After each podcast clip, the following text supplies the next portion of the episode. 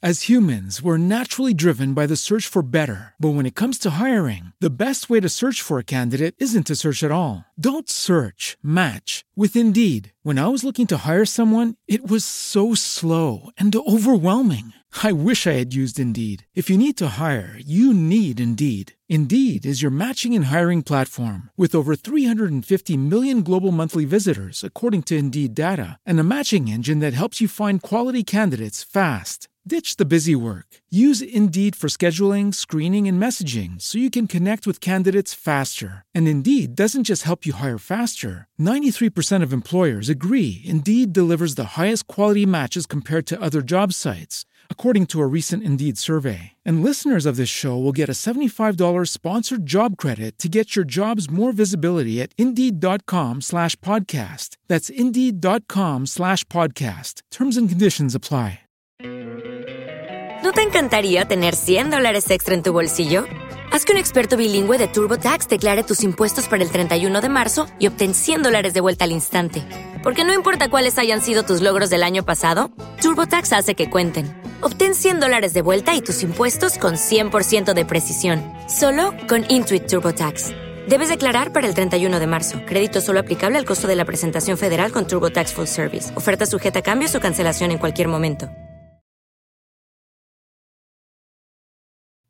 Seguimos con nuestra tercera edición de la Feria del Libro Madre Esférico, esta, eh, esta feria que estamos dedicando a los libros de nuestros bloggers eh, registrados en nuestra comunidad. Y continuamos hablando de libros, en este caso nos vamos a un sector totalmente diferente a los que hemos tratado hasta ahora. Y hablamos con Manuel Antonio Fernández sobre neuropediatría y en concreto sobre el libro El TDAH y los trastornos del neurodesarrollo. Buenos días, buenas tardes, buenas noches. ¿Cómo estás, Manuel? Bien, pues mira, precisamente eso que has dicho de tarde, mañana, noche, tiene mucho que ver con cómo es esto de tener un hijo, ¿eh? porque no se sabe muy bien a qué hora te despiertas, a qué hora suena el despertador, a qué hora te despierta el bebé, así que... Sí, eso nos suena mucho a todos, ¿verdad? bueno, vienes a nuestra feria, te, colocamos en esta mesita particular a presentarnos este libro que vamos a enseñar aquí a la gente que nos está viendo en nuestro canal de YouTube y a los que nos estáis escuchando a través de Spreaker, pues este, este libro que os he comentado que ya tiene unos añitos.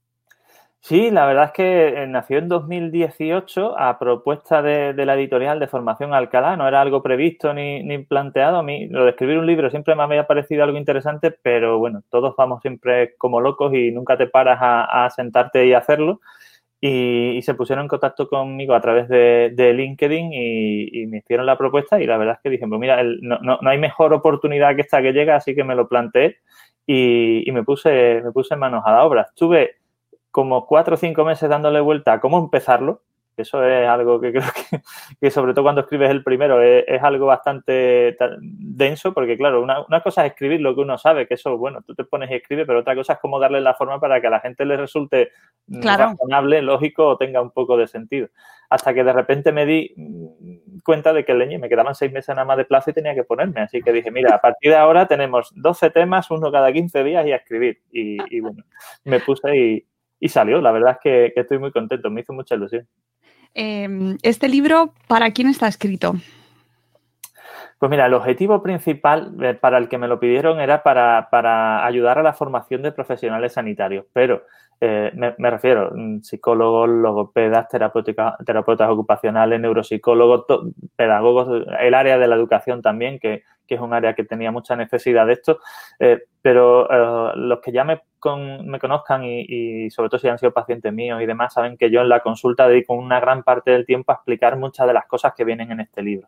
Entonces aproveché todo eso que llevaba explicado en la consulta y lo, plasmé y, es verdad que en el libro hay términos técnicos porque hay cosas que hay que explicar con, un origen y una base científica, técnica y demás, pero el objetivo real que yo quería aprovechar es, que fuera perfectamente accesible para todo, para todo el mundo. Evidentemente, para personas que sepan de lo que va esto del TDAH, porque si no te puedes encontrar con que te hablamos de neurotransmisores y de conducta y de, de negativismo o de, o de comorbilidades y te puede quedar un poco fuera de juego, pero cualquier profesional que trate este tipo de pacientes y cualquier eh, educador que tenga este tipo de alumno o cualquier familia padre o madre que tenga eh, un hijo con dificultades de aprendizaje, de conducta, de relaciones sociales, va a entender perfectamente lo que estamos hablando en este libro y sobre todo va a entender eh, cuál es la causa y qué se puede hacer para mejorarlo, que son las principales demandas que, que siempre hemos tenido.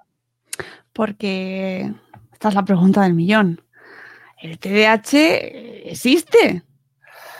Mira, existir existe como las megas, ¿no? Pero, pero creo que esta es la, no sé si es la tercera vez que nos reunimos y me entrevistas y, al final me tienes que preguntar lo mismo. Y yo creo que esto tiene que ver con que hacen falta que la gente lea más libros y que compre más libros como este, pero sobre todo es que incluso los profesionales del sector tengan claro de, de, de lo que va la historia, porque es verdad que esto es algo que pueda parecer, que puede parecer de entrada muy subjetivo, lo de si un niño se centra o no se centra, si un niño atiende o no atiende, es movido o no, o si tiene paciencia, es impulsivo o no.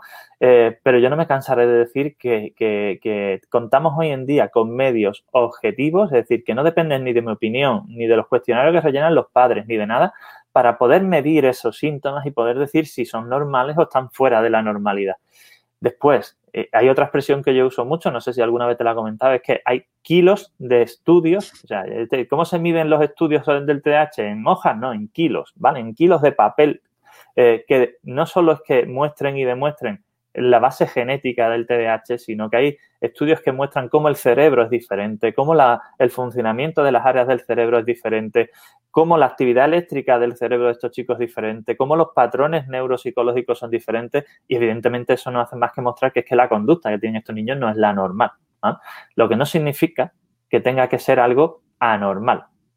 ¿Por qué? Porque estamos acostumbrados en el mundo en el que vivimos a, tener la conciencia, la consideración de que el niño con TDAH es un niño pesado, molesto, maleducado y que da por saco. Entonces, parece que hoy en día se le, bueno, parece no, igual que, hace siglos se le llamaba idiota a los que, se le, a, los que hoy son diagnosticados retraso mental y, y la idiocia era un diagnóstico, hoy en día se está usando la palabra hiperactivo para insultar a niños o para mm, usar un término despectivo frente a niños que molestan o que dan la lata, cuando realmente eso es un puro diagnóstico.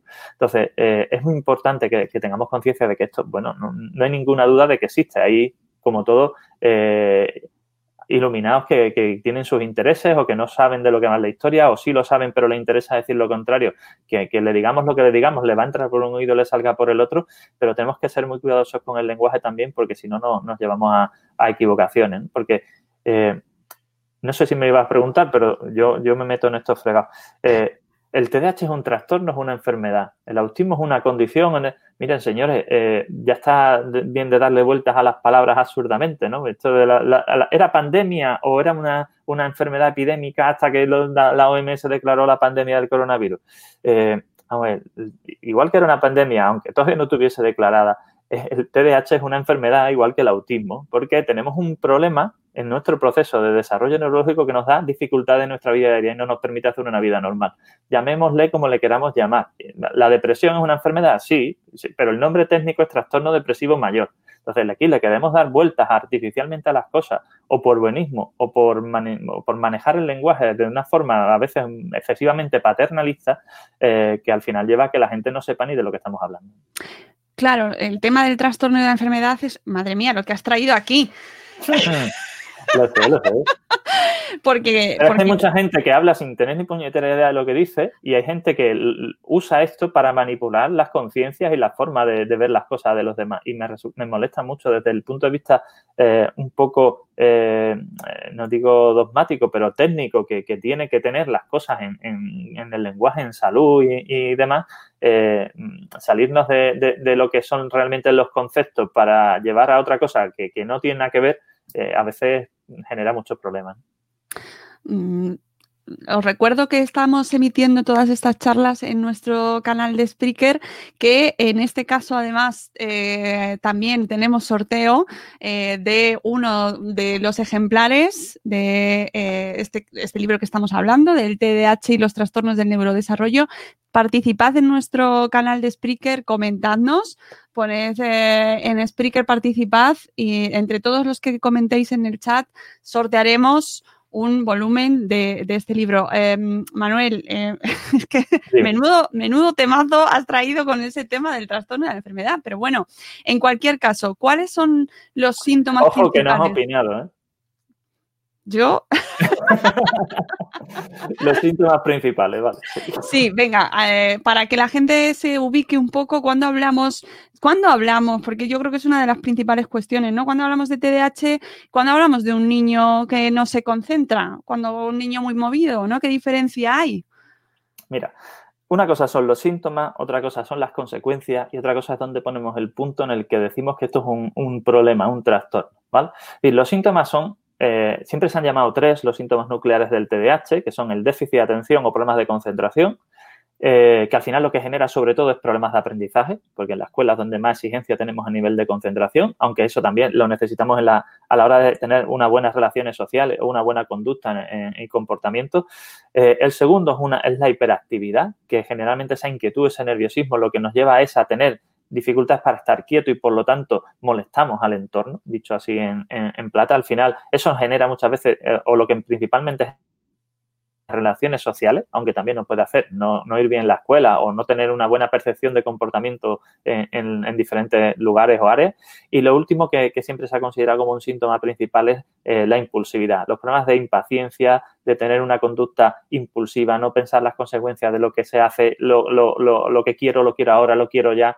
Eh, y, hay que diferenciar dos tipos, la impulsividad mental y la física, porque la física es la que lleva a que los niños sean agresivos o, violentos, que los hay también dentro del mundo del TDAH, y los hay otros que no, pero que simplemente tienen una actividad mental tan alta que, que no son capaces de frenar eso a nivel de, de sus pensamientos. Y eso al final lo que genera es siempre una sensación de ansiedad anticipatoria. Son niños que típicamente están preguntando constantemente cuánto queda, dónde vamos, eh, llegan a un sitio y enseguida están queriendo salir para ir a otro, eh, quieren algo con mucho interés, lo consiguen y justo cuando lo consiguen empiezan a, pedir otra cosa. Y esa sensación de necesidad de, estímulo importante y permanente, eh, que además si no lo consigue le frustra, pero que, pero que cuando lo consigue tampoco le llega a satisfacer. ¿vale?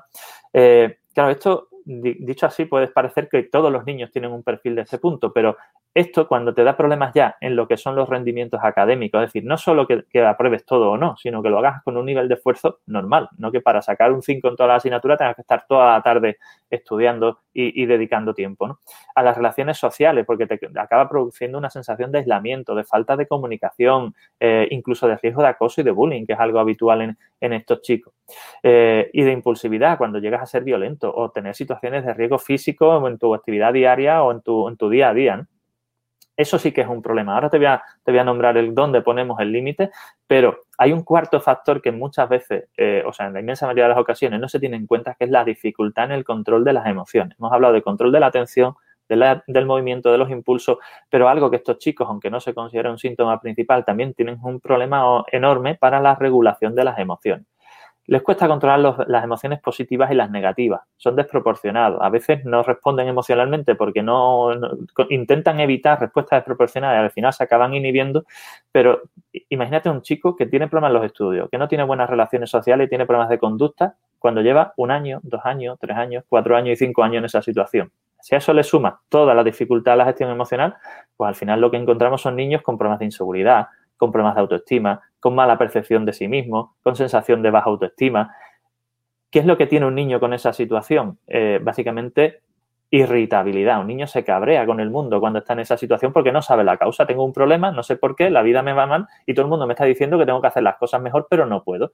Y eso al final genera unos niveles altos de irritabilidad, de inseguridad e incluso de mala conducta, de cambio de humor.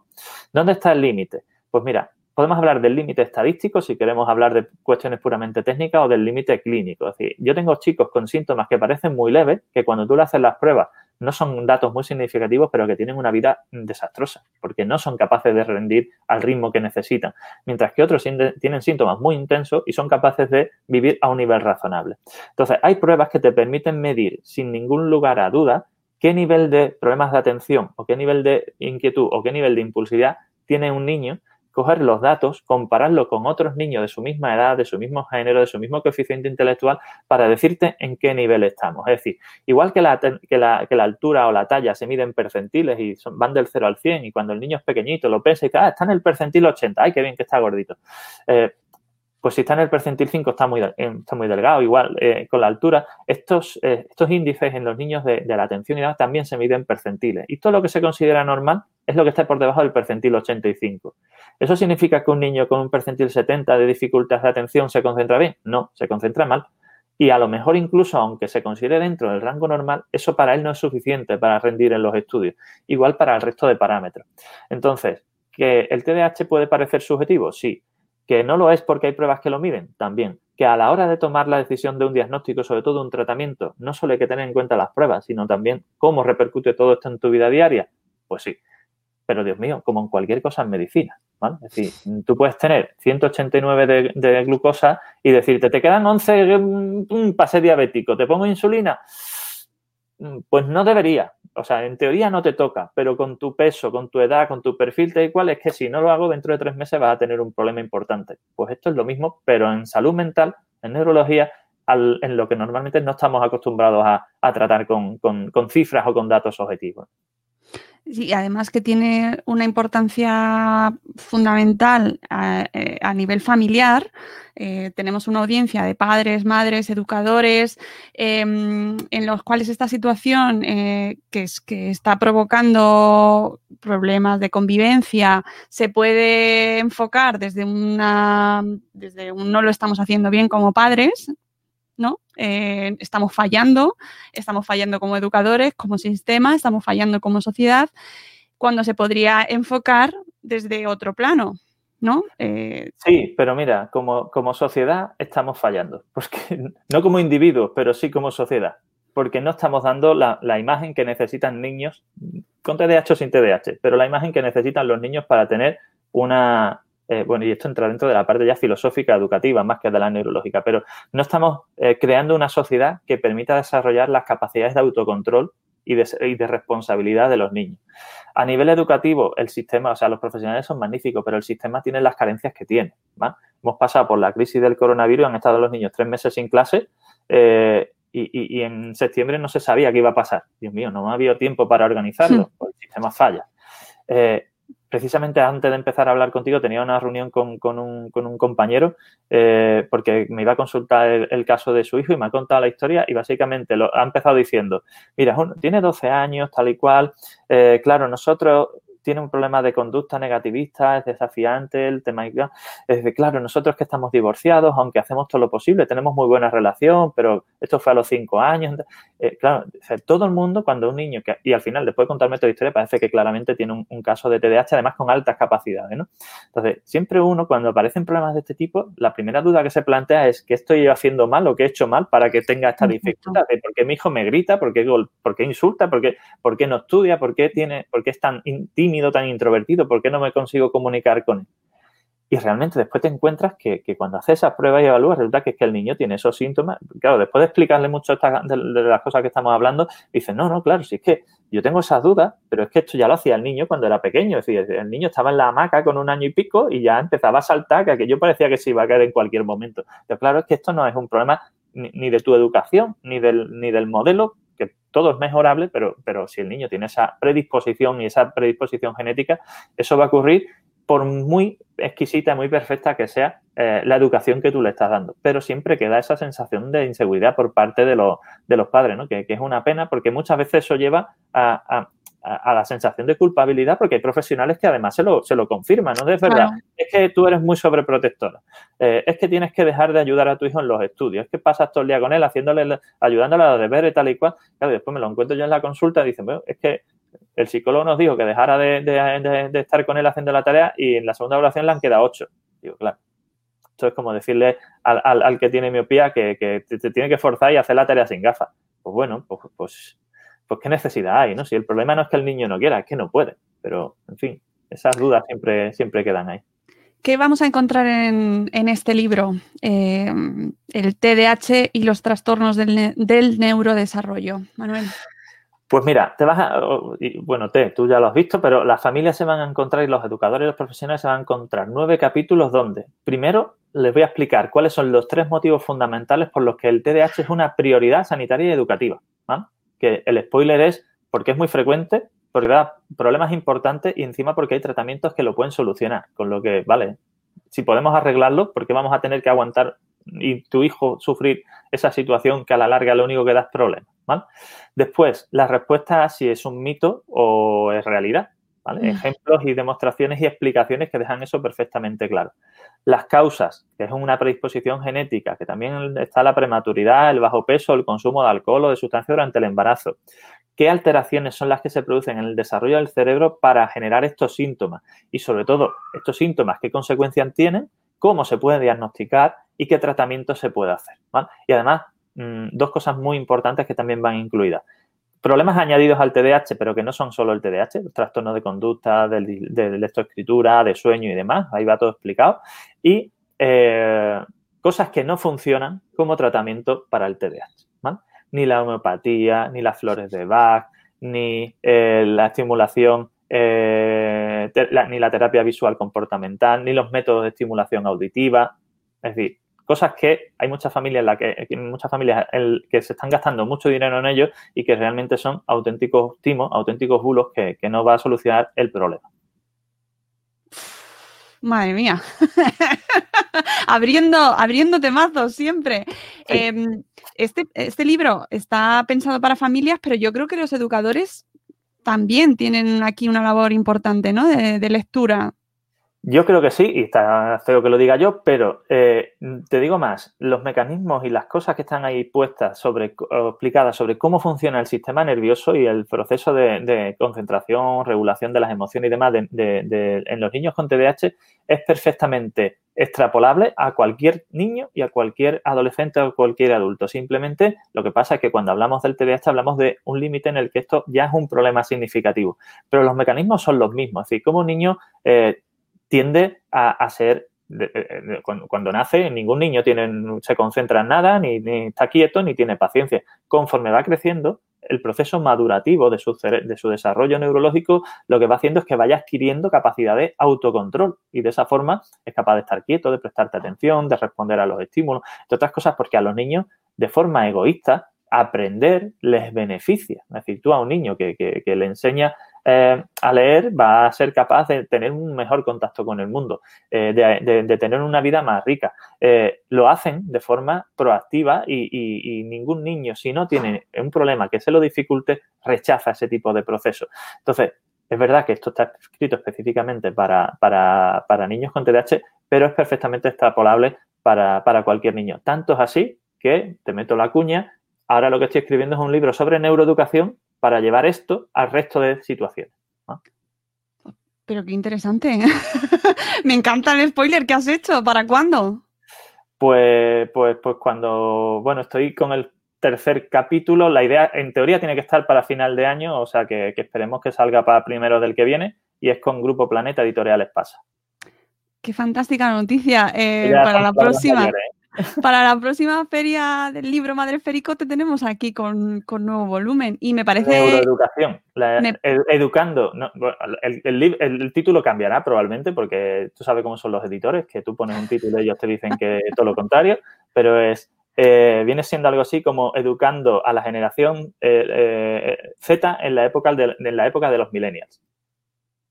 Muy bien, pues me quedo con muchas ganas de saber más de ese nuevo libro y recomendando a nuestro público, a nuestra audiencia, el libro de Manuel Antonio Fernández, el neuropediatra, así como su blog, su web y todo lo que nos vas comentando, que es muy recomendable. Efectivamente, existan casos o no existan casos en tu entorno, eh, creo que es muy beneficioso que como sociedad aprendamos eh, sobre estos, este tipo de trastornos del neurodesarrollo que implican para evitar, bueno, pues situaciones eh, que hemos vivido o que se viven en entornos escolares especialmente o familiares o sociales, ¿no? Esa típica, ese típico comentario de este niño es que no se entera de nada, este niño me ha salido, mira cómo me ha salido o qué mal lo estoy haciendo. Efectivamente, tenemos que ser capaces de conseguir que todos los, todos los agentes interesados en este tipo de, procesos, me refiero a nivel educativo sanitario, los educadores y los, y los profesionales sanitarios, sean conscientes y conozcan estos temas para que puedan estar eh, al día y detectarlos a tiempo, porque tratado a tiempo se soluciona. ¿vale? Y te voy a dejar, no ahora, pero te lo paso en un rato, un enlace donde se puede ver el primer eh, capítulo del libro de forma gratuita para que todo el mundo lo, pueda ver, porque el, subtítulo del libro es de, de, las sombras a la luz en unos cuantos capítulos. Así que en el primer capítulo explico por qué todo ese proceso. Fantástico. Pues luego lo incluimos en la descripción de este programa que os recuerdo que podéis escuchar en Spreaker y ver en nuestro canal de YouTube. Muchas gracias, eh, nuestro neuropediatra Manuel Antonio Fernández. Gracias por estar ahí y seguiremos hablando contigo. Perfecto, bienvenidos a los que queráis venir también valga la redundancia, a nuestra página de Facebook y a nuestro canal de YouTube que tienen vídeos recientes y que se van a ampliar muy mucho en los últimos meses sobre TDAH y sobre todos los trastornos de neurodesarrollo. Así que os esperamos por ahí. Y nosotros seguimos con nuestra Feria del Libro Madre Esférico. Muchas gracias a todos, amigos. Hasta la próxima visita. Adiós. Mónica. Hasta luego.